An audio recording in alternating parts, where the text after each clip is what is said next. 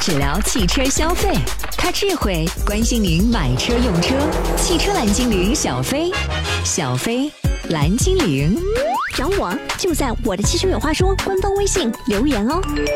李先生开捷豹，车号闽 A 哥幺二幺 E。国庆期间有一天啊，一边处理事故，一边给我打电话，说是遇到麻烦事儿了，不吐不快。十月三号凌晨三点，自己开车回家，路上有一石头，没看仔细。好了，左前轮、左后轮直接剐蹭过去了，要维修。李先生说，我本来以为是小事儿，理赔铁定妥妥的，没想到啊，没想到第二天按照人保说的，把车拖到苍山中心之宝，准备二勘。查看员一来一张嘴，我就不乐意了，对方居然跟我说，我们。上头领导说了，要到我们保险公司定点合作的维修点去维修，不然的话，我没办法给您定损。李先生听完火蹭的就上来了，跟我说：“难道我没有资格自己选择去哪里维修吗？我要去维修厂维修，他们不让。我们将心比心，退一步讲，即便你要让我到你指定的维修店去修，那也没有问题呀。在当初签订保险合同的时候就给我说清楚啊，在当初签订保险合同的时候就跟我说清楚啊，把选择权交给我，不是现在真到了理赔了跟我谈条件。”那岂不是霸王条款？你看看，叫我把车拖过来定损，又定不成，这不是为难我，搞得我背着车跑来跑去的吗？由于是假期期间，事情我直接反馈给了九五五幺八人保客服来跟进。当天下午，人家就给回电话了，说分公司对应口的负责人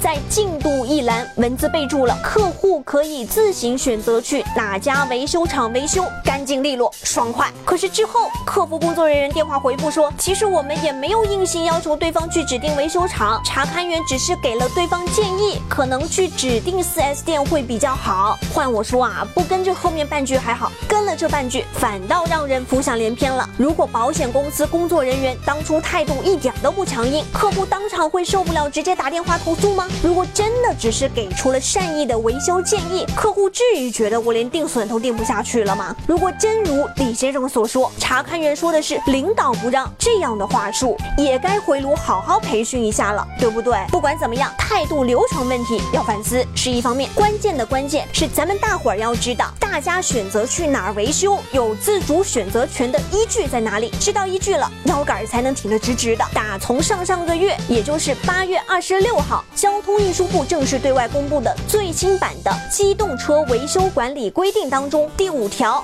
第二款是今年的新增条款，怎么说的呢？叫做托修方有权自主选择维修经营者进行维修，任何单位和个人不得强制或者变相强制指定维修经营者。括弧有两种情况是除外的，是比如说品牌车辆因为质量问题厂家要召回啦，还有车辆出现了三包责任内的问题，这两种情况那还是该厂家负责的厂家负责，该厂家指定经销店负责的经销店。来执行，记住这一条才算有理有据。以后咱们嘴上就不是动不动就只是霸王条款、霸王条款了。好了，汽车蓝精灵专聊汽车消费，我是蓝小飞，下期见。